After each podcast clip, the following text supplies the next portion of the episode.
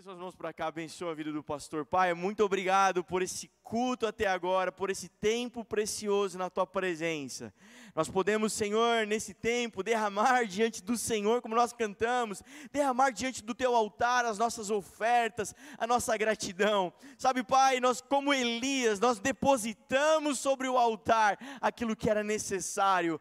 Pai, mas nós cremos que também, assim como Elias, nos dias de Elias, ah, o Senhor não vai deixar o altar sem resposta, assim como foi nos dias de Cristo na cruz, o Senhor não vai deixar o altar, o sacrifício sem ser consumido, sem ser respondido. Pai, nós abençoamos a vida do pastor Regis, para que haja coragem, ousadia, unção, Pai, para comunicar graça, para comunicar o Evangelho aos nossos corações. Senhor, da mesma maneira, nós queremos estar prontos para receber, em nome de Jesus. Amém.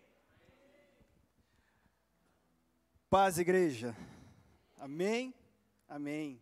Você pode abrir a sua Bíblia junto comigo, cap, é, Efésios capítulo 2. E aí eu vou pedir para você ficar com a sua Bíblia aberta, para ao longo da palavra a gente poder verificar nas Escrituras aquilo que o Senhor tem a dizer nessa noite, para que a gente possa juntos examinar, se puder dar um pouquinho mais de retorno. A voz do pastor Júnior é mais potente, que ele é mais jovem que eu. eu já estou indo para o outro lado. Ai, todo mundo feliz, todo mundo sorrindo. A gente vai ler Efésios capítulo 2 para começar. E durante o louvor eu estava lembrando que se eu estou aqui hoje, é porque Deus colocou pessoas na minha vida que me ajudaram a chegar até aqui. Se eu te chamar para vir aqui pregar, você vem? Dá uma vergonha, não dá? Não dá uma vergonha de pegar o microfone? Às vezes você é desinibido igual o Tiago e desenrola. o Tiago é desenrolado. Mas dá uma vergonha. Às vezes dá, dá vergonha ou dá um frio na barriga até de outras coisas, né? De assumir certas responsabilidades.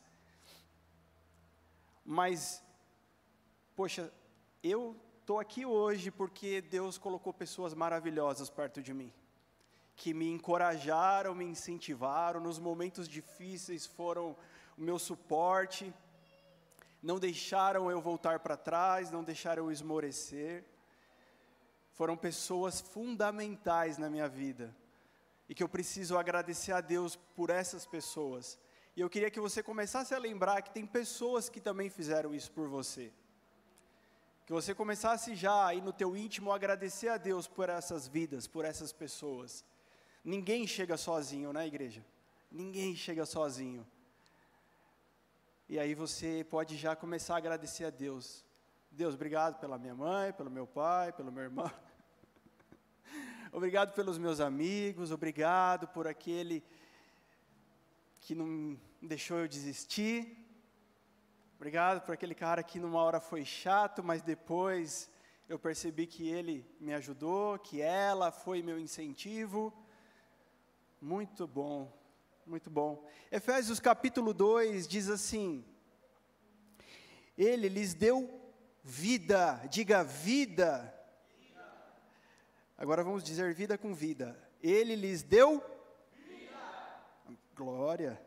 Quando vocês estavam mortos em suas transgressões e pecados, nos quais vocês andaram no outro tempo, segundo o curso desse mundo, segundo o príncipe da potestade do ar, do espírito que agora atua nos filhos da desobediência. Entre eles também nós todos andamos no passado, segundo as inclinações da nossa carne, fazendo a vontade da carne e dos pensamentos, e éramos por natureza filhos da ira. Diga, filhos da ira. Como também os demais. Mas Deus, sendo rico em misericórdia, por causa do grande amor com que nos amou, e estando nós mortos em nossas transgressões, nos deu vida juntamente com Cristo. E pela graça vocês são salvos e juntamente com Ele nos ressuscitou, e com Ele nos fez assentar nas regiões celestiais em Cristo Jesus. Deus fez isso para mostrar nos, nos tempos vindouros a suprema riqueza da Sua graça em bondade para conosco em Cristo Jesus. Porque pela graça vocês são salvos mediante a fé. E isto não vem de vocês, é dom de Deus, não de obras para que ninguém se glorie, pois somos feitura dele, criados em Cristo Jesus, para boas obras, as quais Deus de antemão preparou para que andássemos nelas. Amém? Amém? Segura aí. Existe algo que eu queria chamar a nossa atenção aqui, algo que Deus mexeu comigo essa semana, e eu comecei a agradecer a Deus, porque Deus, eu não merecia estar onde eu estou. De um lado, queridos, a gente tem algo que chama adoração. Do outro lado do muro, o oposto, chama não é falta de cantar, não é falta de, não é falta de tocar, não é falta de colocar louvor para escutar no carro, chama murmuração. Porque toda vez que nós murmuramos, nós reclamamos, nós estamos dizendo uma mensagem para o mundo, espiritual principalmente, de que Deus não está no controle das coisas. Mas a adoração é justamente você dizer para o mundo que Deus está no controle de tudo. Querido, Deus está no controle de todas as coisas. Deus está no controle de todas as circunstâncias da tua vida, do mundo todo que Ele criou. Então, quando nós adoramos ao Senhor, não podemos limitar isso a um momento do culto, não podemos limitar isso à música. Nós precisamos entender que adorar a Deus é reconhecer quem Ele é. É dizer para Deus, mesmo que você esteja debaixo do seu chuveiro, mesmo que você esteja sozinho no seu carro, mesmo que você esteja debaixo do metrô, sei lá, num lugar onde que ninguém possa te ver, é você e Deus ali, e você reconhecendo quem Deus é. Porque o oposto disso é a dúvida. O oposto disso vai gerar reclamação, porque o, lembra do povo no deserto? Ao invés de saber e reconhecer que Deus estava naquele negócio, eles começam a fazer o quê? Murmurar. E qual é a consequência da murmuração? É atraso. Se Deus tem uma palavra para nós nesse ano, que Ele irá acelerar muitas coisas, que Ele trará velocidade para muitas coisas, nós precisamos corresponder a essa palavra. E essa palavra não é ficar questionando, filosofando. Sim, Deus te deu uma mente pensante. Deus te deu sabedoria e inteligência, a gente precisa colocar isso em prática, no lugar certo, para a finalidade certa. Mas se Deus deu uma palavra, então, como igreja, a gente precisa corresponder. E a melhor, talvez única forma de que possamos corresponder é adorando a Deus, é dizendo: Deus, nós confiamos no Senhor. Você confia em Deus? Você sabe que está na mão dele, não está na tua? Quantas vezes a gente pega para a gente? Você fala, tem um problema aqui, é meu e eu preciso resolver. E aí você pega para você. Enquanto você poderia olhar para o teu pai e falar, ele é mais capacitado para me ajudar nisso. Ele tem mais experiência que eu.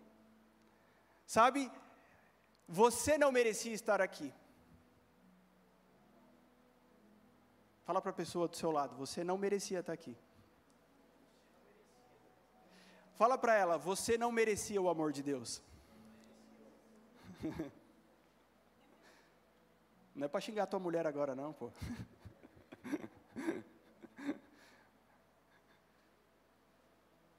Eu não merecia o amor de Deus. Eu não merecia fazer nada para Deus. mas o amor dele me encontrou, a graça revelada em Jesus me deu vida, te deu vida. A graça que foi manifesta na pessoa de Jesus fez isso por nós. Tirou a gente de ser chamado de filho da desobediência. É tão ruim quando você vê uma criança desobediente, né? Falar, oh, esse filho é desobediente. Era eu e você crianças mimadas, desobedientes, perdidas, comandadas pela potestade do ar.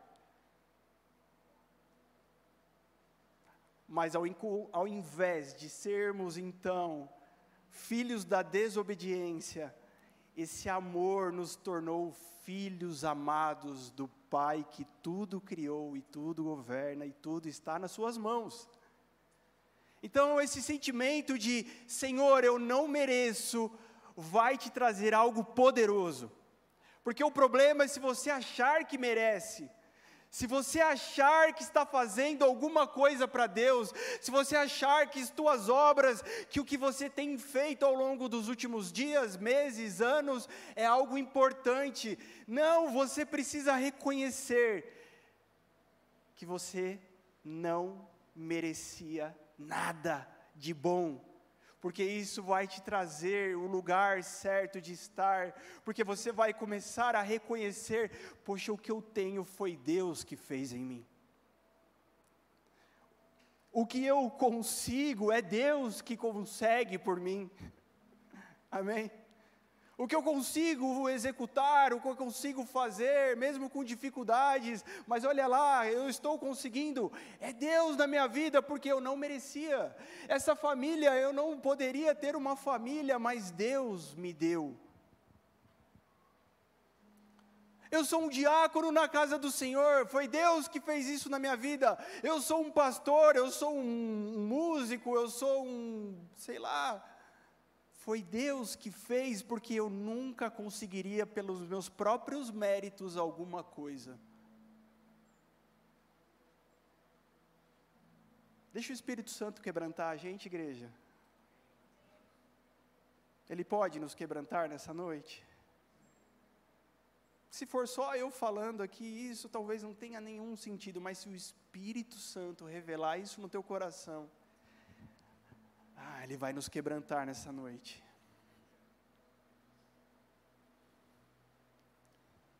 Ah, não sei se eu vou. Ah, não sei. Puxa, não sei. Eu não sei se eu quero. Talvez alguém que não entendeu pode dizer isso. Eu não sei se eu quero. Eu não sei se eu quero abraçar Jesus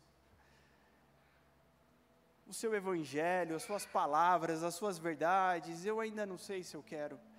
Eu não sei se eu quero caminhar com Jesus, porque caminhar com Jesus implica em eu me tornar um discípulo. E quando eu olho para a palavra, eu vejo que os discípulos abriram mão de tudo para andar com o Mestre, eu não sei se eu quero ainda. Mas aqueles que forem encontrados pelo Espírito de Deus, lhes serão revelados a verdade e ao reconhecer que nós éramos perdidos, filhos da desobediência, entregues à morte, falar, cara, é um privilégio largar tudo para andar com Jesus. É um privilégio poder pegar aqui o meu teclado e, mesmo com as minhas limitações, adorar ao Senhor. Por que, que Ele não colocou outra pessoa melhor que eu para estar aqui? Porque Ele não colocou um pregador mais eloquente, mais capacitado que eu para estar aqui, mas Ele encontrou alguma coisa na minha vida que atraiu o amor dEle. Você atraiu o amor de Deus para você. Você fez com que os olhos do Senhor virassem e voltassem para a sua pessoa. E eu não vou saber te explicar o porquê mas isso aconteceu. Isso basta quando nós recebemos essa revelação. Isso basta. Eu recebi um videozinho, até pensei em rodar aqui, mas falei, ah, não vou rodar não. Talvez o pastor Júnior tenha recebido, de um pastor amigo nosso, pastor Douglas. Eu recebi um vídeo essa semana e era um pastor falando que ele chegou numa congregação nova, numa igreja nova, tem aquela cara de pastor tradicional assim, bem sério. E ele conta que ele chegou numa congregação que, que ele foi designado, chegou lá e queria conhecer as pessoas, queria conhecer a igreja, organizar as coisas. E ele, eu não lembro o nome do irmão, mas eu vou colocar um nome qualquer para não, não ficar falando o irmãozinho. O irmão José, ele limpava a igreja. E ele percebeu o seguinte, que esse irmão José limpava a igreja, mas limpava todo dia. E ele percebeu que quando ele chegava, tinha culto às 8 horas da manhã, e ele chegava às 8, o irmão José já tinha terminado a limpeza, cumprimentava o pastor, perguntava se ele precisava de alguma coisa e pedia licença se ele podia se retirar, porque já estava tudo pronto. E esse pastor ficou extremamente preocupado, porque ele falou: Esse homem vem aqui limpa todo dia, será que ele é funcionário da igreja? Chamou o irmão José. E aí ele descobriu que não era funcionário da igreja. Ele ficou mais preocupado, falou: Meu Deus, esse irmão, se ele processar a igreja, ele é, um, é, é ganho, é uma causa trabalhista ganha, porque ele vem todo dia, ele cumpre horário. e esse pastor já começou a, a, a pensar com a cachola dele: Eu preciso arrumar isso, porque esse irmão José, é, ele é muito caxias. E se esse homem colocar a igreja na justiça, a gente está perdido, vai ter que pagar uma indenização para ele. E foram se passando os dias, e era assim: esse homem não falhava no horário. E um dia, para piorar, o irmão chega, pastor, eu preciso fazer um pedido. Lógico. Ali, nas primeiras semanas. Pode, pode falar, irmão. É que eu tenho uma consulta médica amanhã, eu só consegui o horário às oito da manhã. E eu queria pedir para o pastor se eu posso ir. O pastor ficou abismado, tipo, como assim, irmão? Não, é porque eu faço a limpeza de manhã. Não, irmão, pelo amor de Deus, pode ir. Não, pastor, se não tiver, se, se não puder, tiver problema, eu tento remarcar, é porque é pelo SUS, talvez demore mais alguns meses, mas eu, eu remarco, não tem problema. O pastor falou, pelo amor de Deus, irmão José, vai, você vem todo dia. Aí ele falou: Meu, tô, tô perdido com esse homem. Isso aqui vai dar BO. Mas um dia, de, alguns dias depois, ele chega na igreja para o culto da manhã e aquele irmão já estava lá dentro limpando. E ele vai na ponta dos pés, bem devagarzinho, porque aquele homem, enquanto limpava, estava falando algumas palavras e ele queria ouvir o que, que aquele homem estava falando. E ele foi chegando bem na pontinha do pé. E aquele homem estava limpando as cadeiras e falando alguma coisa. Ele queria ouvir, ele vai chegando, ele vai chegando. E ele começa a ouvir. E aquele homem limpava as cadeiras e chorava.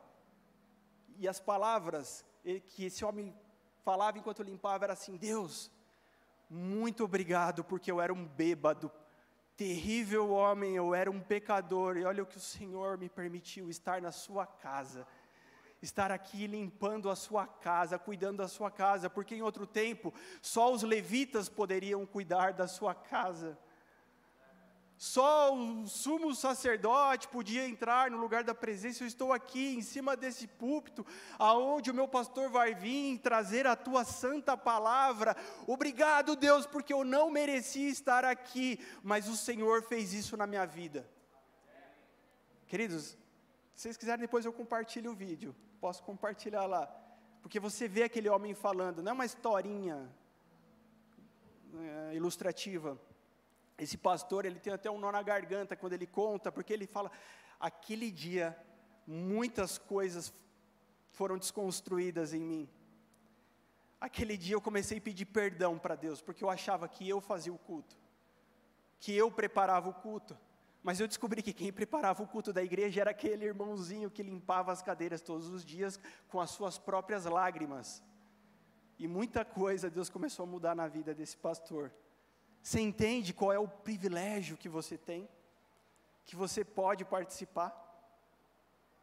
Você entende qual é o preço que tem? eu não quero levar para o lado emocional, mas eu não consigo não me emocionar com essas coisas. com aquilo que Deus já fez em nós. O que é que você está esperando Deus fazer? Tem gente esperando Deus fazer alguma coisa, esperando que o pastor fale, tire da cartola algum coelho, que alguém faça alguma coisa aqui, esperando algo que Deus fará. Deus já fez. Deus já fez, igreja. Semana passada a gente não estava aqui porque a gente aproveitou as férias das crianças, mas eu fiz uma conta, eu falei, puxa vida, eu fui todos os cultos, todos os domingos esse ano de 2022 para a igreja, incluindo o da virada do ano, que a gente trabalhou bastante. Não se trata de preencher todos os cultos do ano, mas é necessário que a gente investigue a motivação, o porquê daquilo. Porque é, eu comecei a me perguntar, por que é que eu estava junto com vocês aqui todos os domingos? Com chuva, com sol, com calor ou com frio. Então começa a se perguntar agora, por que é que você está fazendo o que você está fazendo? Começa. Deixa o Espírito Santo nos quebrantar. Começa a investigar o teu coração, qual é a motivação que tem aí. Amém?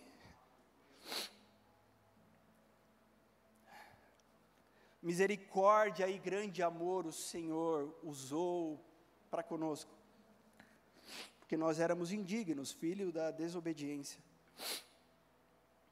Os versículos 8 e 9 dizem assim: Porque pela graça vocês são salvos, mediante a fé, isto não vem de vocês, é dom de Deus, não de obras para que ninguém se glorie. Essa fé aí é do grego pistes, confiança, confiar. É por confiar, é por crer que nós somos salvos.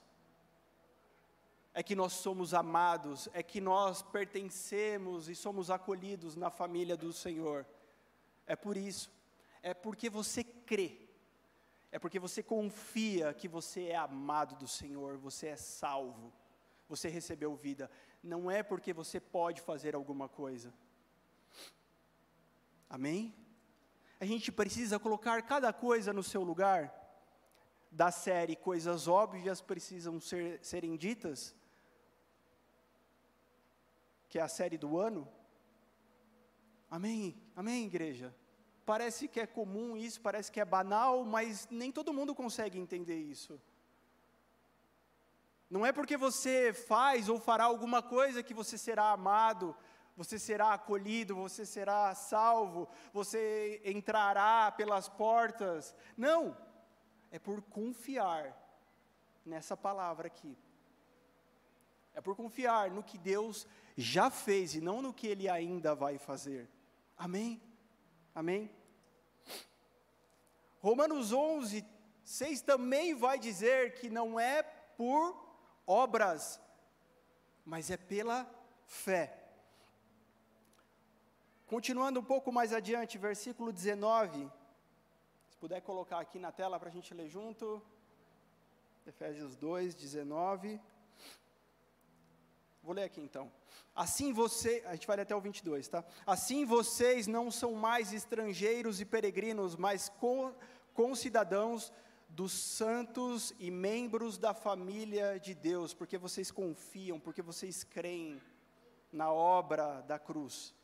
Edificados sobre o fundamento dos apóstolos e dos profetas, sendo Ele mesmo, Cristo Jesus, a pedra angular. Nele todo edifício bem ajustado cresce para ser um santuário dedicado ao Senhor Nele também vocês estão sendo edificados junto com os outros para serem morada de Deus no Espírito. Amém? Olha o que Deus fez conosco, igreja. Sobre o fundamento dos apóstolos e dos profetas, é que essa construção foi edificada, e o pastor Júnior já pregou isso, muitas vezes vai continuar pregando mas Cristo é a pedra angular, ou seja, tudo é sustentado pelo próprio Jesus. 1 Pedro 2, 9 e 10 vai dizer assim: Pois vocês são, quem sabe, geração eleita, sacerdócio real, nação santa, povo de propriedade exclusiva de Deus, para uma finalidade, para a fim de proclamar as virtudes daquele que tirou vocês das trevas para a sua maravilhosa luz. Porque antes vocês nem eram povo, mas agora são povo de Deus. Antes vocês não tinham encontrado misericórdia, mas agora vocês encontraram misericórdia. Sabe, se você tem ouvido vozes de acusação, saiba, essa não é a palavra de Deus para você. Eu estou te dando a palavra de Deus hoje. Se você tem sido acusado porque você não é bom o suficiente, porque você não faz o suficiente, você precisa hoje se converter à palavra de Deus. Você precisa hoje voltar para Jesus, que é a sustentação dessa construção que Ele está fazendo em você. Amém? Foi Ele quem fez isso conosco. Foi Ele. A salvação, ela é apenas, grifa isso, coloca isso no teu coração. A salvação, ela é apenas a porta de entrada para algo maravilhoso, o reino de Deus. Ou você vive nessa terra caída, ou você vive no mundo de pecado, ou você vive no mundo de Deus. E no mundo de Deus tem uma porta. João 9, 10, Jesus vai dizer assim: Eu sou a porta, se alguém entrar por mim, será salvo, entrará e sairá e achará pastagem. Aleluia! Olha que boa notícia. Jesus, Ele mesmo é a porta. Você fala assim, pastor, eu já ouvi que Ele é o caminho. João 14, 6, Jesus diz assim: Eu sou o caminho, a verdade e a vida. Ninguém vem ao Pai a não ser por mim.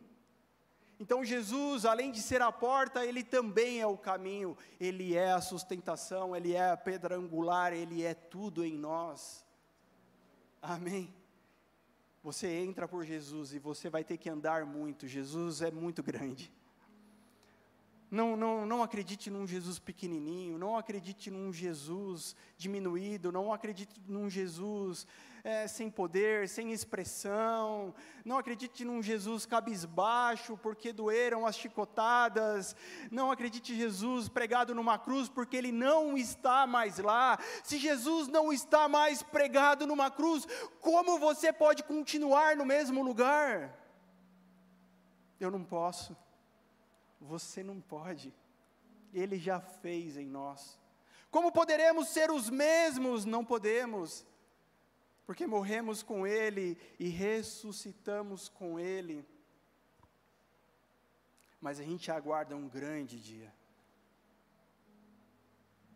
Quando o pastor começou a ministrar, nós aguardamos esse grande dia. Isso começa a pegar fogo no meu coração. Eu vou te provar que você está andando numa vida carnal. Não é porque você vê aquilo ou porque você fala aquilo. Não, é o que está por trás disso. A gente precisa hoje acender uma lanterna, virar para trás e investigar algumas coisas. Não se trata de você tentar mudar os seus comportamentos, se trata de você ter coragem de olhar mais fundo Caramba, o pastor foi lá falar que eu sou carnal, que eu não sou espiritual.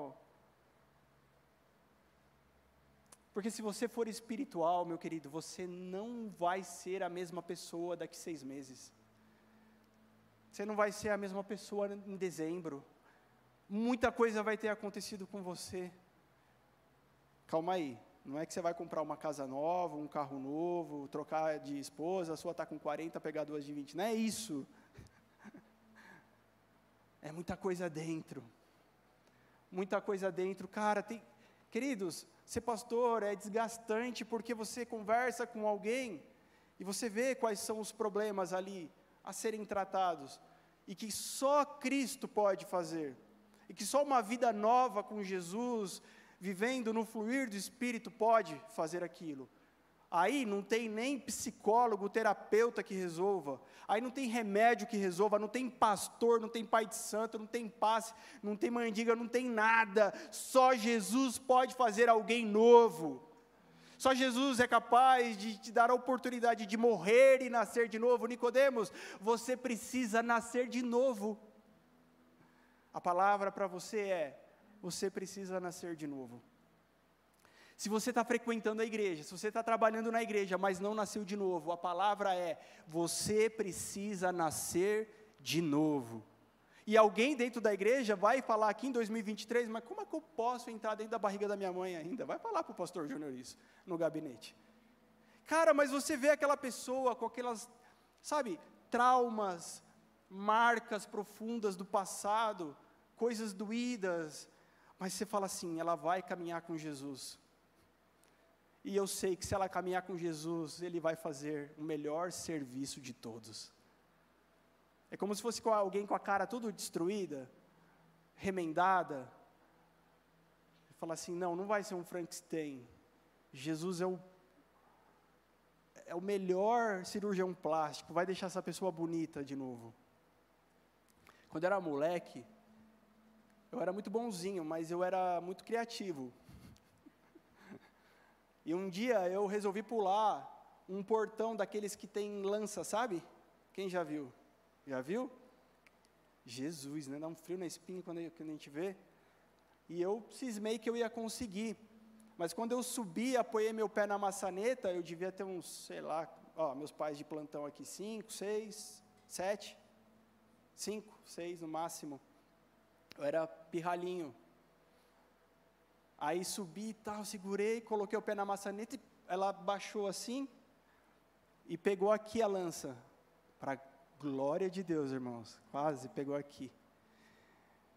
Deus me salvou, não fiquei pendurado lá morto, mas pegou na, no meu lábio inferior e quando ela, quando ela pegou aqui, rasgou a minha boca. Aí eu fiquei com um pedaço da boca pendurado assim. E, e os anjos do Senhor se acampam ao redor das crianças malucas, né? Daí nem sei como que eu acordei, como é que eu fui para dentro. Meu pai tava, não estava em casa, minha mãe tinha ido no mercado, meu avô se recuperando do Alzheimer dele, coitado, quase morreu quando viu. E se não fosse um médico que fez um, uma baita de uma plástica, todo mundo já ia saber dessa história. Se vocês ficarem reparando na minha boca, vai conversar de perto, né? Igual o pastor Júnior faz assim, né? Ele fica reparando.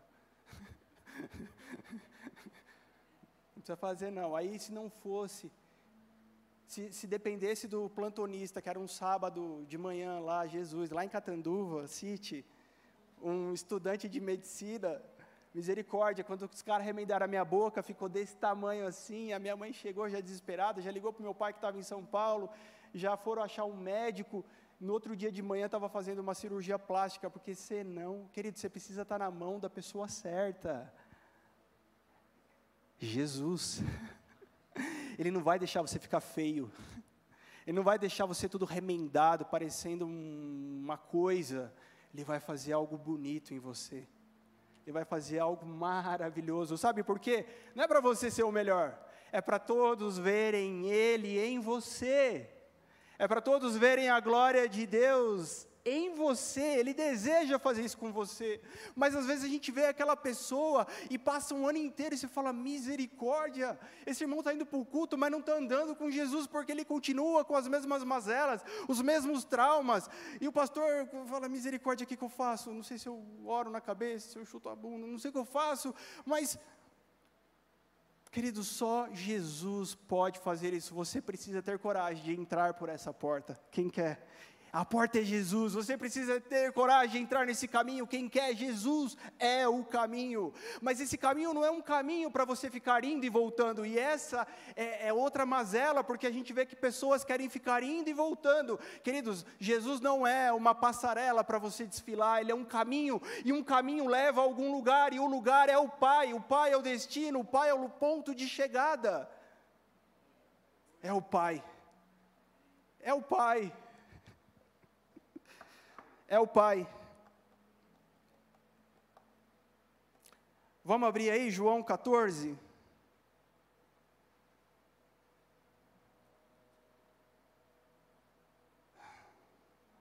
Vamos lá, João 14, 6. A gente vai ler junto um pouco mais os versículos. Vamos lá. Jesus respondeu: Eu sou o caminho, a verdade e a vida. Ninguém, ninguém vem ao Pai senão por mim. Se vocês me conheceram, conhecerão também ao meu Pai. E desde agora vocês o conhecem e têm visto. Filipe disse a Jesus: Senhor, mostra-nos o Pai, e isso nos basta. Jesus respondeu: Há tanto tempo estou com vocês, Felipe, e você ainda não me conhece. Quem vê a mim, vê o Pai. Como é que você diz, mostra-nos o Pai? Você não crê que eu estou no Pai e que o Pai está em mim? As palavras que eu digo a vocês, não as digo por mim mesmo, mas o Pai que permanece em mim faz as suas obras. Segura aí. Entendeu? A gente está diante do dilema de Filipe, que é o dilema que a gente tem hoje. O dilema de Filipe é: mostra-nos o Pai. Eu vou para o culto, mostra-nos o Pai. Eu vou mais uma reunião, eu vou na oração, eu vou no PG, porque eu preciso conhecer a Deus, porque eu preciso reconhecer a Sua voz, eu preciso conhecer a Sua vontade e saber o que Ele quer de mim e como é que eu devo viver a vida que Ele me deu para viver aqui nessa terra. Jesus me mostra o Pai, mas Jesus está dizendo: como é que você ainda tem esse dilema? Hã? Como você pode ter esse dilema? Só eh, tem uma explicação: você não está entendendo, você não está acreditando que eu e o Pai somos um. E eu não estou falando palavras aleatórias, palavras minhas, mas eu estou falando as palavras do Pai. E quando no versículo 10 ele fala palavra, no grego é rema, Rema não é qualquer palavra. O significado de rema é uma palavra dita pela boca do Senhor. É a palavra dita pelo próprio Deus, é uma revelação. Amém? Ele diz assim: Olha, o rema que eu estou dizendo são palavras do próprio Pai. Como vamos dizer que estamos no mesmo dilema? Pastor, é que eu ainda não sei o que Deus quer para mim. Eu não sei, pastor, eu estou fazendo errado porque eu não, eu não entendi como que é que eu devo fazer. Eu estou andando para o lado errado porque eu ainda não entendi para que lado eu devo andar. Eu estou fazendo assim porque, queridos, Jesus fala: se você acreditar, confiar, que as minhas palavras não são minhas, mas é rema, palavra da boca de Deus, você vai fazer o que eu estou falando. E o que eu estou falando está aqui, disponível para você. No princípio era o Verbo. E o Verbo era Deus. João capítulo 2. Coloca aí para gente. Desculpa, João 1. João 1. No princípio era o Verbo, e o Verbo estava com Deus, e o Verbo era Deus. Ele estava no princípio com Deus. Todas as coisas foram feitas por Ele, e sem Ele nada do que foi feito se fez.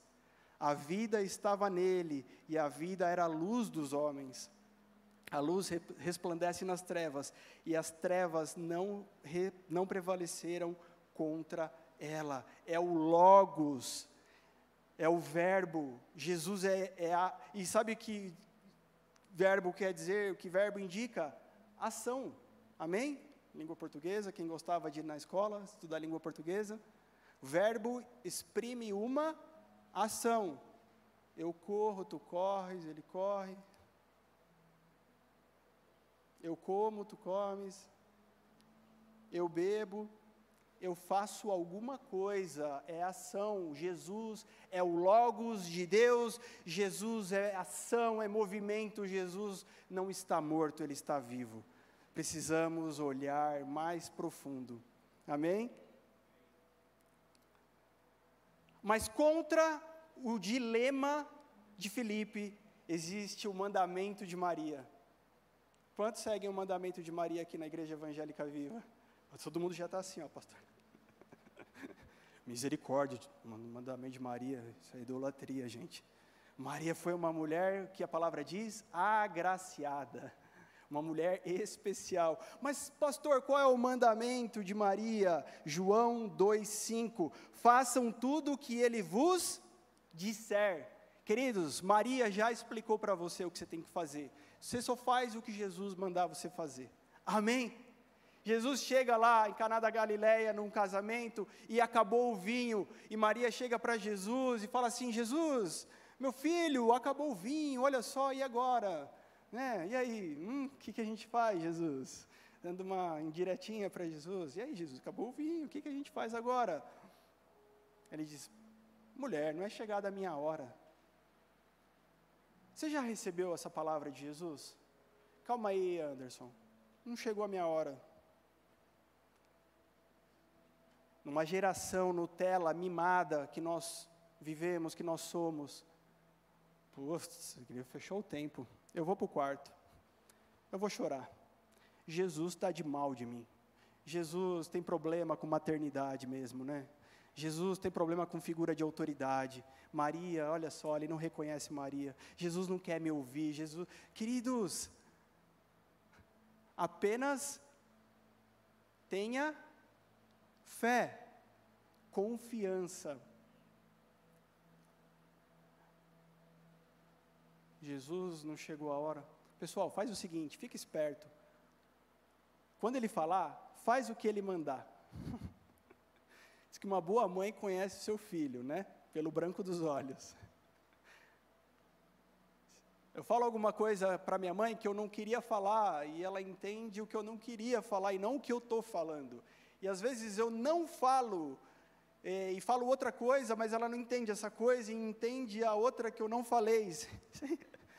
Meio maluco isso, né? Coisa de mãe. Mas a grande questão é: façam tudo o que Jesus disser.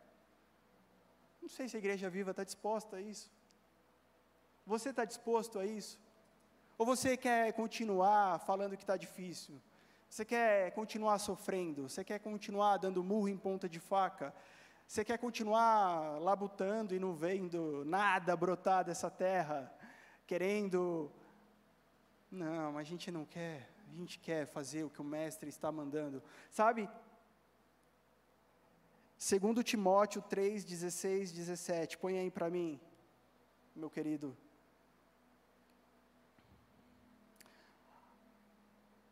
Dezesseis, dezessete. Aí é o 16? Põe o 16, obrigado. Não vamos brigar por isso, né?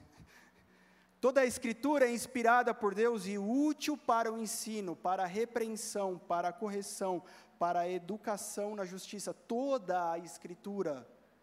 Ele é o Logos, Ele é a palavra, Ele é o Verbo, Ele mesmo. Quando você abre isso aqui, quando você começa a ler, a conhecer isso aqui, você está ouvindo da boca do próprio Jesus toda a inspiração, toda a instrução, repreensão, correção que nós precisamos. Amém? Existem dois pilares na igreja viva que nós caminhamos: conhecimento da palavra de Deus e sobrenatural. Você precisa conhecer e experimentar. Poxa, eu sei que uma reação química acontece. Quando eu juntar tal elemento com tal elemento, isso vai causar uma explosão. Quem já colocou mentos dentro da Coca-Cola? Nossa, como vocês são chatos. Eu era bonzinho, mas era criativo quando era criança, mas essa eu nunca fiz. Eu sei que se eu fizer tal coisa dá tal resultado, mas existe um laboratório, existem tubos de ensaio, existem os elementos, e a gente vai pegar, e a gente vai com a nossa turma da escola, a gente vai com a nossa turma da faculdade, a gente vai de algum jeito nesse laboratório, ver, experimentar aquilo e ver, comprovar que é verdade. Amém? Você precisa conhecer e você precisa experimentar. O problema é que a gente fica tentando separar o que é espiritual e o que não é espiritual. Tudo é espiritual. Diga tudo.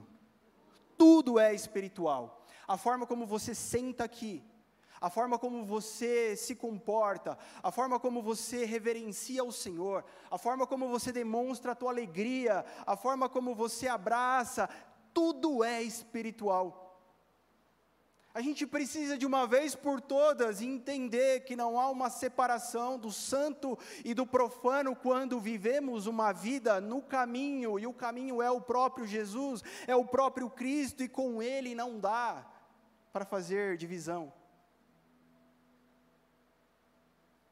Calma aí. Não, pastor, ixi, não estou acompanhando porque acho que você é santo, eu não sou. Não, não, queridos, eu não sou santo. Sou na questão de santo significa separado para Deus. Amém? Eu espero que você também seja separado para Deus. Alguém é separado para algum Oxum, alguma coisa aqui? Que a gente vai orar. Agora, você tem uma ideia incutida na tua mente de que santo é uma pessoa que não tem erro, imperfeição, não comete nenhum tipo de pecado. Isso não existe, queridos. Nós estamos sendo trabalhados como uma terra, cultivados. Estamos sendo moldados, estamos sendo mexidos pelo Senhor. E nós vamos fazer isso, sabe como? Não é de ai ai em ai ai, de perda em perda, de choro em choro, de sofrimento em sofrimento, de lamentação em lamentação. Faremos isso de acordo com a palavra de Deus, de glória em glória, de glória em glória experimentando aquilo que essa palavra nos revela. Amém? Se isso não alegrar seu coração, dificultou. Mas toda a palavra expressa o Cristo que revela o Pai. Portanto, querido, não se trata de cumprir o que o pastor falou, você precisa ler, você precisa fazer um plano de leitura, não, você precisa conhecer a palavra de Deus, você precisa deixar ela te conhecer, e só tem um jeito: abrindo e lendo. Não tem, não tem algo mais espiritual que isso.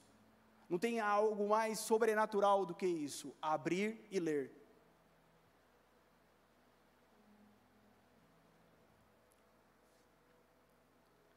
E quando a gente lê a palavra de Deus, a gente descobre algo fenomenal. Porque desde a antiguidade, não sei se você já assistiu o History Channel, se você gosta de ver uns canais de coisas esquisitas né, no YouTube, mas desde as civilizações antigas, não sei quem gosta dos astecas, as civilizações mais antigas da Terra, e tem uns caras que ficam vendo, né, para ver se tinha disco voador mesmo, que eles contam umas histórias de uns seres e tal. Mas desde as civilizações mais antigas, o homem tem algo dentro dele que impulsionou o homem a sempre tentar ser Deus. Porque lá dentro, mesmo sem saber, o homem, ele tem algo que diz assim: você precisa estar junto com Deus. E no, e no homem caído, no homem em pecado, qual é a, o que vai prevalecer? A palavra de Deus? Não, vai prevalecer o pensamento desse mundo caído. Então, eu preciso, desde que o homem é homem, eu preciso estar com Deus. E como eu posso estar com Deus? Sendo um como Ele. Eu preciso me tornar Deus. Você vai encontrar mitologia grega contando isso, você vai encontrar sabe, a antiguidade inteira para nos ensinar isso. Eu preciso ser como ele para estar com ele. Mas acontece que o homem nunca conseguiu fazer isso. Então o próprio Deus, ele abre mão de seu Deus e fala assim: "Eu vou ser um homem para estar junto com o homem". É isso que acontece. É isso que acontece. E aí, a palavra vai revelar que Cristo se fez homem. E aí eu preciso entender que ele é o modelo a ser seguido. Sabe qual é o outro problema que nós temos? É que nós começamos a tratar e alguém começa a querer ser espiritual. Glória a Deus, irmão. Sim, não é mais uma vida na carne, é uma vida no espírito. Mas alguém começa a ser espiritual e não entende o que é ser espiritual e começa a fazer distinção das coisas. E começa a não entender o que é ser espiritual. E começa a pensar que abandonar a sua humanidade, abandonar aquilo que Deus te criou, te fez, te colocou aqui nessa terra, vai fazer de você alguém melhor. Não, você não precisa ser Deus para estar com Deus. Você sendo homem, ele veio estar com você. Deus fez homens, Deus não fez anjos aqui. Ele já tem os anjos para adorar a Ele. A pergunta é, então, por que, que Ele precisa da gente? A pergunta é, por que, que Ele quer a gente? E eu não posso fugir daquilo que Deus fez. Deus me fez homem. Deus te fez pai, Deus te fez mãe, Deus te fez esposo, esposa, Deus te fez um profissional, Deus te fez um obreiro na casa dele, Deus te fez um homem e uma mulher, e é nesse homem, nessa mulher, que quando começamos a andar com Jesus, começamos a absorver o Logos, a Sua palavra, vamos nos tornando parecidos com Ele. E aí, à medida que vamos parecendo com Ele, vamos revelando o Pai também para esse mundo. Queridos, esse mundo precisa conhecer o Pai. Jesus disse: Aqueles que creem em mim farão obras como eu fiz, e ainda maiores Sabe, Jesus não vai descer nessa terra aqui mais uma vez, a não ser quando ele vier em poder e grande glória, para tomar esse mundo, para governar sobre nós. Mas existe um gap aqui, existe uma lacuna aqui até que isso aconteça. Esse mundo precisa conhecer o Pai. E como isso acontecerá? Com a minha vida e com a tua vida no meu CPF e no teu CPF? Será que nós seremos alguém que anda com Jesus se aquilo que fazemos aqui dentro é bom? Também é tão importante. Deixa eu fazer essa observação. Isso aqui é precioso, queridos.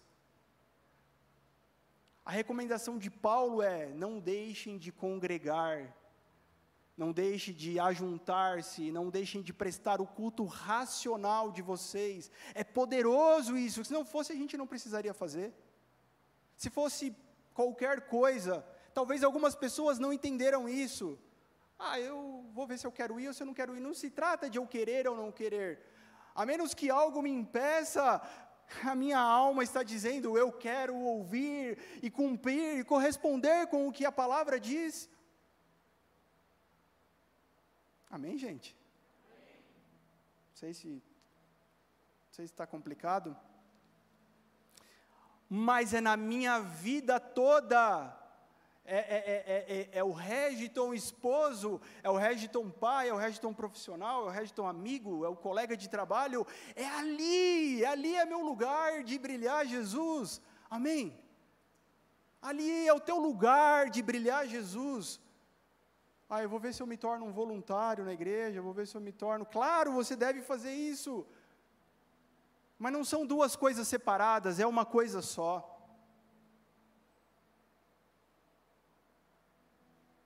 Aquilo que nós fazemos aqui demanda organização, demanda planejamento, demanda, ah, isso não é espiritual. Não, é espiritual, é extremamente espiritual. 1 Coríntios 13, a partir do 1, quem não souber de cor, a gente vai ler junto. Porque se Cristo, Ele revela o Pai, Ele revela a motivação do Pai para conosco. João 3,16, quem conhece? Porque Deus amou o mundo, Deus amou o mundo de tal maneira que deu o seu único filho, para que todo que nele crê não pereça, mas tenha vida eterna. Por que é que Deus nos salvou? Por que, é que Deus enviou Jesus? Porque Ele nos amou. Existe uma motivação para Ele fazer isso. Ele te ama, Ele nos ama, Ele ama os perdidos, Ele ama esse mundo. 1 Coríntios 13, vamos lá. Ainda que eu fale a língua dos homens e dos anjos, se não tiver amor, serei como bronze que soa ou como símbolo que retine. Ainda que eu tenha o dom de profetizar e conheça todos os mistérios e toda a ciência, ainda que eu tenha tamanha fé a ponto de transportar montes, se eu não tiver amor, nada serei. E ainda que eu distribua todos os meus bens entre os pobres, olha aí, ainda que eu entregue o meu próprio corpo para ser queimado, coisa linda, se não tiver amor, isso de nada me adiantará. O amor, queridos, não é qualquer coisa, não é de qualquer jeito, não é qualquer coisa que é amor. O amor ele demonstra, ele é paciente, ele é bondoso. O amor não arde em ciúmes, ele não se envaidece, ele não é orgulhoso. Ele não se conduz de forma inconveniente, não busca os seus próprios interesses, não se irrita, não se ressente do mal. O amor não se alegra com a injustiça, mas se alegra com a verdade. O amor tudo sofre, tudo crê, tudo espera, tudo suporta. O amor jamais acaba, havendo profecias, desaparecerão elas. Havendo línguas, elas cessarão também. Havendo ciência, ela vai passar.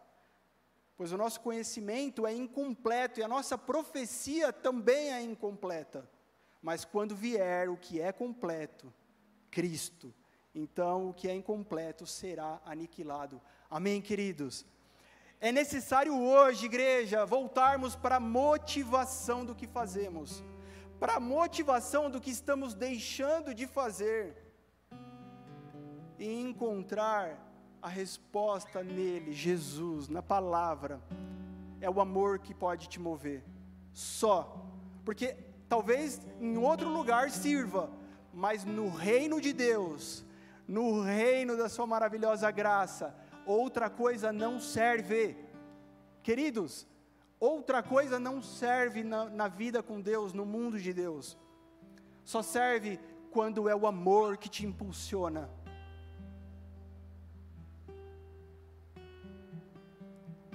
Por que é que você faz o que você faz e por que é que você deixa de fazer o que você não está fazendo?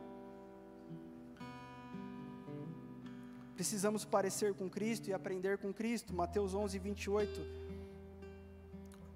até o 30 vai dizer que ele é manso e humilde.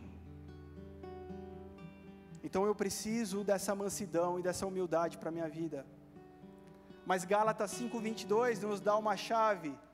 É o Espírito Santo que nos capacitará, porque se ele estiver em nós, surgirá um fruto especial e maravilhoso. Amém. Gálatas 5:22 o fruto do Espírito é mansidão, temperança, é paz, é longanimidade. Não é o que a gente está fazendo, não é o que a gente está vivendo. Queridos, há um chamado hoje para os que desejam dizer sim para a palavra de Deus. Quando você diz, diz sim para a palavra de Deus, você está dizendo sim para o Logos, sim para o Verbo, você está dizendo sim para Jesus quando você diz sim para Jesus, você recebe o rema, a revelação de Deus, da boca de Deus. Amém? Portanto, o que nos motiva a fazer qualquer coisa é o amor, não é um compromisso. Não é um comprometimento, não é um trabalho. O que, o que nos leva a a agir, porque então o amor não é uma emoção, ele é uma ação. Então o que nos leva a agir é o próprio Cristo. E para a gente finalizar, Tiago 2, 17 em diante. Para quem não sabe de cor, a gente lê também. Assim também a fé, se não tiver obras por si só, está morta. Mas alguém dirá: Você tem fé e eu tenho obras. Mostre-me essa sua fé sem obras, e eu com as obras lhe mostrarei a minha fé. Você crê que Deus é um só? Faz muito bem, até os demônios creem e tremem. Seu tolo, você quer ter certeza de que a fé sem obras é inútil? Por acaso não foi pelas obras que Abraão, nosso pai, foi justificado quando ofereceu o seu filho Isaque sobre o altar? Você percebe que a fé operava juntamente com as suas obras e que foi pelas obras que a fé se consumou. E se cumpriu a escritura que diz: Abraão creu em Deus, e isso lhe foi atribuído para a justiça, e ele foi chamado amigo de Deus. Assim vocês percebem que uma pessoa é justificada pelas obras e não somente pela fé. De igual modo, será que não foi também pelas obras que a prostituta Raabe foi justificada quando acolheu os emissários e o fez partir por outro caminho? Porque assim como o corpo sem espírito é morto, assim também a fé sem obras é morta. Meus irmãos, não sejam muitos de vocês mestres sabendo que seremos julgados com mais rigor.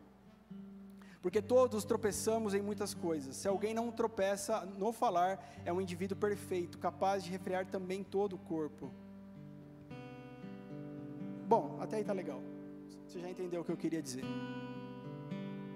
Deixa eu fazer uma distinção aqui, porque alguém já está com um nó na cabeça. Espera aí, pastor. Efésios, Romanos está falando que nós somos salvos pela fé e não pelas obras. Mas existe, queridos, um detalhe, um cuidado ao ler a Bíblia. Você sabe que a Bíblia no Novo Testamento foi escrito no grego. E o Velho Testamento no hebraico. Amém? E a gente precisa examinar com amor, com desejo, com zelo a palavra de Deus. E aqui essa obra não quer dizer a mesma obra de Efésios e Romanos, que significa assumir um trabalho, empreender. Não, Deus não precisa do seu empreendedorismo. Se trata que fé no hebraico significa emuná. Quem lembra? Amém? O que significa emuná? Obediência, confiança. Se Deus disse, eu obedeço. Se Deus mandou fazer, eu obedeço. Se Deus mandou eu, mandou eu deixar de fazer, eu também obedeço. Existe uma ação que corresponde à nossa fé. Ah, eu amo Deus. Nossa, como eu amo Deus. Nossa, como eu tenho fé em Jesus. Sim, o que você está fazendo? O que você está fazendo e o que você está deixando de fazer está evidenciando essa fé, está mostrando essa fé. Então hoje nós precisamos nos posicionar, dizendo: Deus, o que o Senhor falou eu quero fazer, o que o Senhor me disse eu vou cumprir, porque essa é a minha fé se a gente continuar dormindo o sono da negligência, o sono da indolência, se a gente continuar paralisado, inerte, esperando alguma coisa acontecer, meu querido, você já está fracassado, você já está indo contra a palavra do teu Deus. Não sou eu que estou dizendo, eu te dei 500 mil versículos aqui para dizer isso. Amém? Se você permanecer esperando, eu vou ver o que Deus vai fazer na minha vida em 2023, você está pecando contra o teu Deus porque a palavra vai exigir um, uma ação, vai exigir uma correspondência de nós.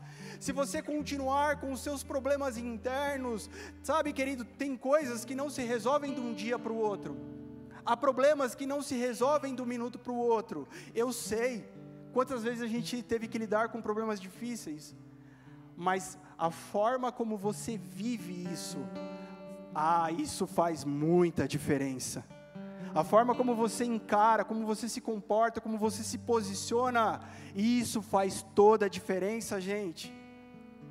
Sabe, eu sou o técnico de som dessa igreja.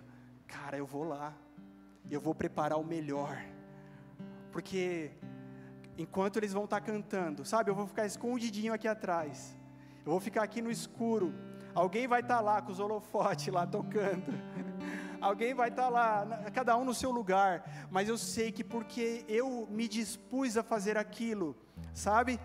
Alguém vai ser tocado pelo Espírito Santo de Deus nessa noite. Porque esse som foi tão agradável, alguém nem vai perceber que tinha som na igreja porque essa pessoa tocou com tanto zelo, com tanta maestria, ele tocou de uma forma tão, tão abençoada, tão bonita, tinha tanta unção, tinha tanto sentimento no que ele tocava, que ninguém nem percebeu que tinha instrumento na igreja. Era uma coisa só, entende o que eu estou falando? Porque alguém se preocupou e qual luz era a melhor luz, alguém nem percebeu que tinha luz e só viu Deus nesse lugar porque alguém se preocupou em qual é a melhor forma de dar um abraço, de receber, de dar uma água. Ah, ninguém nem percebeu que tinha obreiro nessa igreja, porque só viu Jesus. Meu querido, você não precisa aparecer, Jesus precisa aparecer.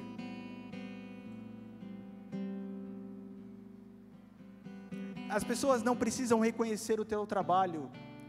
É quando não verem o teu trabalho isso é maravilhoso, é porque Jesus está tendo espaço para aparecer. Mas quando você não faz o que você tinha que fazer, isso aparece fica muito feio. Quando você falha naquilo que era a tua missão, isso fica feio, apare você aparece mais do que qualquer outro.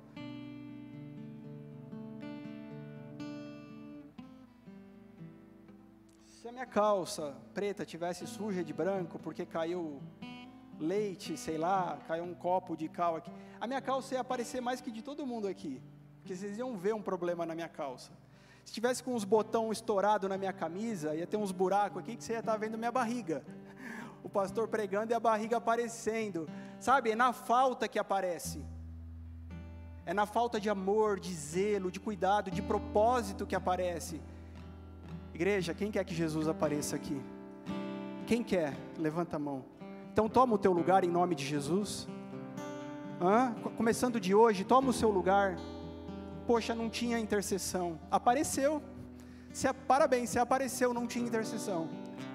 Não tem uma pessoa madura nessa igreja. Não tem alguém de conselho nessa igreja. Parabéns, se apareceu. Mas quando tem, querido, isso fica sutil. Isso fica cada coisa no seu lugar, suave. E Jesus aparece. Meu sonho, eu sei que do pastor Júnior também, é ter uma igreja aqui que não apareça ter obreiros aqui que não apareçam, ter uma equipe aqui que ama Jesus de tal forma que eles não aparecem. Isso é tão espiritual. Ah, isso é tão espiritual. Quando você tem um papo agradável lá no final do culto com uma pessoa, isso é tão espiritual. Porque quando não tem quem faz isso é tão chato, né? Nossa, acabou o culto, eu fui embora, não tem nem ninguém para conversar nessa igreja, ou coisa chata. É tão espiritual quando você tem uma piada legal para contar quando você tem uma coisa engraçada para falar, quando você faz a sua família rir, se divertir, você é tão espiritual. Hã? Quando você faz os seus amigos se sentirem bem na tua presença. Quando você lidera um grupo e as pessoas não se sentem ameaçadas e julgadas por você, isso é tão espiritual porque é só Jesus aparecendo. O nosso trabalho aqui é cooperar com a obra de Deus, amém? Não tem um peso sobre você, querido, de fazer ela. Não, ele já fez, Jesus já fez. Jesus já fez, mas eu quero participar, eu quero cooperar com isso. Mas essa fé que você tem precisa ser colocada em ação. Sabe, não se trata de como eu falo aqui, mas o porquê eu estou falando. Não se trata se eu sou muito eloquente, se eu falo baixo, se eu falo alto, se eu falo palavras bonitas, se trata o porquê eu estou fazendo isso. Queridos, eu sou tão falho. Se você já está há muito tempo aqui, você já sabe disso. Você já sabe até meus defeitos já, quem é da casa. Mas eu também sei de várias pessoas aqui. Queridos, valoriza aquilo que Jesus depositou no outro. Sabe, poxa, eu e o pastor Júnior, talvez a gente é tão parecido e tão diferente em tantas coisas, mas é por isso que tem uma beleza de Deus, porque eu posso ajudar ele em alguma coisa, ele pode me ajudar em alguma coisa. O que é que você tem? Com o que você pode ajudar? Eu só tenho cinco pães. Ah, eu só tenho dois peixinhos. Com o que você pode ajudar? Amém?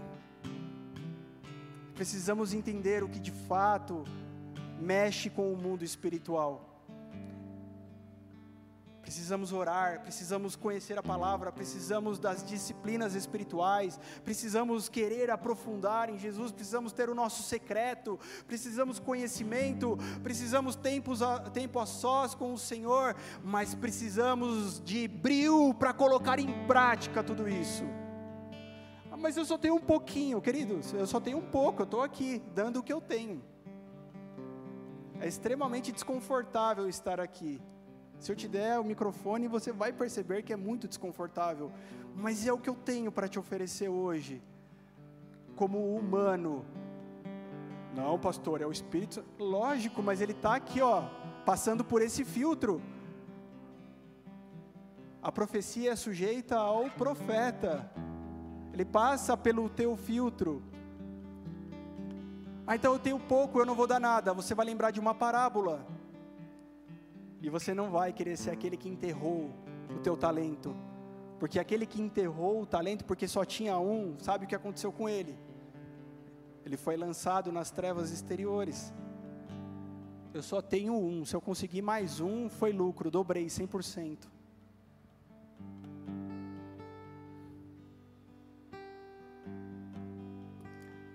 A fé, que é a obediência, emuná, vai gerar a obra que faz a diferença na nossa vida. Abraão poderia dizer: É, eu creio, Deus, eu, eu confio plenamente no Senhor. Mas se ele não pegasse Isaac, subisse o monte, pegasse a lenha, armasse, colocasse o seu filho lá em cima, ele não teria colocado a sua fé em prática. Então eu quero te dizer que você precisa se arriscar. E essa palavra que eu estou pregando para vocês é a mesma palavra que está sendo pregada para mim. Eu preciso me arriscar. Não dá, não dá para agradar ao Senhor, não dá para colocar a fé em prática se a gente não estiver disposto a correr risco. Amém? Amém? Você pode ficar de pé para a gente encerrar? Eu queria agradecer a Deus pela sua vida. Eu queria poder agradecer muitas pessoas. Mas eu agradeço, por exemplo, o meu irmão, o pastor Júnior, porque desde moleque a gente cresceu na mesma casa, por acaso. E muitas vezes a gente deitava na cama, um do lado do outro, e a gente ficava trocando ideia. Quantas vezes ele foi boca de Deus para a minha vida. Então, não se trata de ter um cargo, amém? Não se trata de ter um título, uma posição ele já fazia antes para a minha vida. Principalmente no momento mais assim difícil da nossa vida. Um momento mais desafiador que a gente teve enquanto família. A gente tinha uma salinha onde ficava o meu piano. E às vezes eu ficava lá naquele piano tocando e adorando ao Senhor, mas muitas vezes era ele que ficava lá naquela salinha com o violão dele e eu ouvia do lado de fora, porque eu não atrapalhava o momento secreto dele, mas eu ouvia também. Então, quantas vezes ele tocou violão e foi bênção na minha vida? Não foi hoje. Você entende o que eu quero honrar, o que eu quero falar aqui? Quantas vezes nossas brigas me fizeram pensar em coisas que eu não tinha parado para pensar ainda? Feche os seus olhos e reconheça a pessoa que Deus colocou perto de você. Se você é casado, você tem uma esposa. Você tem um marido. E se você não for o Cristo para essa pessoa, meu querido, você já está falhando na missão, mas a boa notícia é: hoje é uma noite de arrependimento, hoje é uma noite de conserto, hoje é uma noite de ouvir e corresponder à boca de Deus. Ele não veio aqui te lançar fora, ele não veio aqui te eliminar, te tirar do time, nada disso. Hoje é uma noite para consertar, é uma noite para desfrutar da graça maravilhosa dele é uma noite de faz, deixar Ele fazer aquilo que nós não conseguimos até agora. Se você não for Cristo na tua casa, você já está falhando, mas você pode mudar isso hoje. Sabe, se você não revela Cristo no teu trabalho aqui dentro da igreja, está errado, mas dá tempo de corrigir se quando você toca, quando você adora, se quando você faz o que faz, quando você recebe os irmãos na porta, você não entendeu que você está representando Cristo, meu querido, hoje é uma noite de corrigir a rota.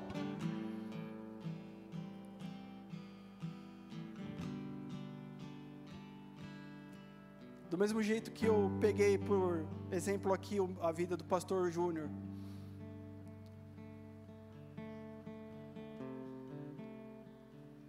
E eu desejo honrar a vida dele, não da boca para fora, eu não preciso disso. A gente é irmão, a gente come junto, a gente, a gente dá risada junto, a gente briga junto, a gente faz tudo junto. Mas eu quero te inspirar a pegar, se você está com essa pessoa do seu lado aí, começa a agradecer a Deus por essa vida. Começa a adorar a Deus, porque no meio da adoração, você começa a agradecer como diz, agradece que cresce. Talvez tenha um monte de falta, tenha um monte de falha, mas lembra que você também tem um monte de falta e um monte de falha. Lembra disso em nome de Jesus. Comece a agradecer a Deus. Muito obrigado, Senhor, porque o Senhor precisou se revelar aqui nessa terra. O Senhor precisou fazer isso. Quantas vezes foi essa pessoa que o Senhor usou? Quantas vezes foi essa pessoa? A gente pode fazer um culto de casais? Pode. Mas não vai ser nada diferente do que eu estou falando aqui hoje. Não vai ter nada, nenhuma vírgula diferente do que eu estou falando aqui hoje. E esse é um, algo que mexe comigo, a família mexe comigo. Deus me chamou para isso.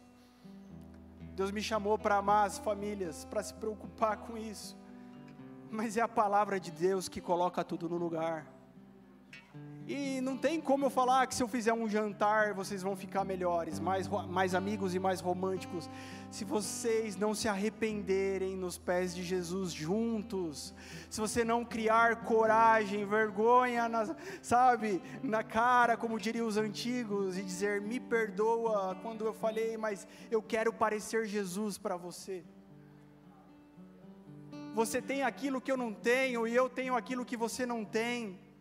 Deus fez isso com a sua sabedoria. Deus fez isso com a sua sabedoria. E se isso começar na tua casa, querido, vai transbordar para fora. Se dentro das nossas casas acontecer esse avivamento, vai transbordar para fora. Quando a gente chegar aqui na igreja, a gente vai entender que os irmãos são diferentes para nos completar. E não vamos brigar tentando mudar eles, fazendo eles parecer com a gente porque nós precisamos parecer com Jesus.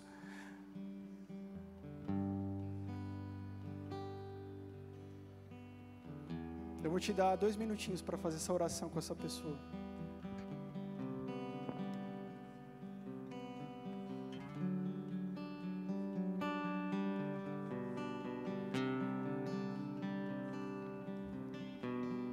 Se a pessoa que eu estou falando não está com você, você está sozinho, ore mesmo assim. Lembra dela. Nós já estamos encerrando. Lembra, se você não está com a pessoa que eu estou falando, lembra dela.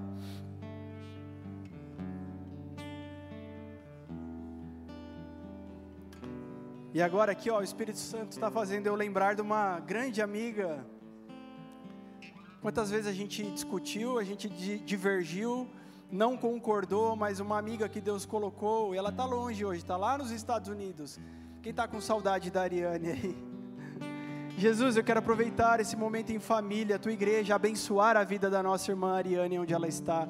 Pai, que ela se sinta fortalecida, encorajada nessa, nessa hora, Pai. Eu não posso estar lá, nós não podemos, mas o Teu Espírito Santo está lá com ela, Senhor. Que ela receba um toque, Senhor. Que ela receba, Senhor, mais virtude, mais inspiração, Senhor. Mais alegria, Senhor. Que ela receba mais visão aberta, Senhor. Mais sensibilidade, Senhor, para os dias que ela está vivendo lá, para que o Teu nome seja glorificado. Muito obrigado, Senhor. Muito obrigado pela vida dos meus irmãos que estão aqui, Senhor. Muito obrigado, Senhor. Nós queremos, Senhor, agradecer, Senhor, porque nós não teríamos chegado até aqui sozinhos, Pai. Muito obrigado, Senhor. Nós oramos, Jesus, para que a tua palavra, Senhor, seja descortinada sobre os nossos olhos, Pai, dia após dia. Então, Senhor, nos dá fome, Senhor, nos dá mais sede. Senhor, coloque em nós uma inquietação, Senhor, por Ti. Coloque em nós, Senhor, um desespero por estar atrelado, Senhor, para estar debaixo do teu jugo, para estar unido ao Senhor, Pai. Muito obrigado, Senhor, em nome de Jesus. Amém. Amém. Amém, queridos. Glória a Deus. Eu espero que o Senhor tenha falado conosco algo que ao longo dessa semana a gente vai poder digerir. Amém? nome de Jesus, querido, não abandona a palavra não e sai correndo. Fica com ela, amém? Ó, acabou mesmo, hein? Fica com ela, vai ruminando, vai digerindo, vai buscando mais revelação, vai falando, Deus, eu preciso, Eu preciso mais, Deus, eu preciso mais. Amém. Vamos nisso. Amém, queridos. Deus é bom em todo o tempo. Deus é muito bom. E Ele está no controle. Ele sabe o que está fazendo. Ele sabe. Se a gente olhar com os nossos olhos naturais, a gente não vai estar no lugar certo. A gente não vai perceber aquilo que precisamos perceber. Amém? Deixa Deus fazer isso. Pai, muito obrigado por essa noite, Senhor. Muito obrigado por tudo que o Senhor já fez. Muito obrigado, Senhor, porque a tua palavra nos basta. Mas poder experimentar, Senhor, o teu agir, Senhor, poder experimentar o teu espírito agindo em nós. Senhor, vem do céu, Senhor, falando com a terra e mudando a realidade, Senhor. Ah, Pai, isso faz toda a diferença. Então, Pai, que nós tenhamos uma semana, Senhor, de experiências, ó oh, Pai experiências na tua presença, Senhor.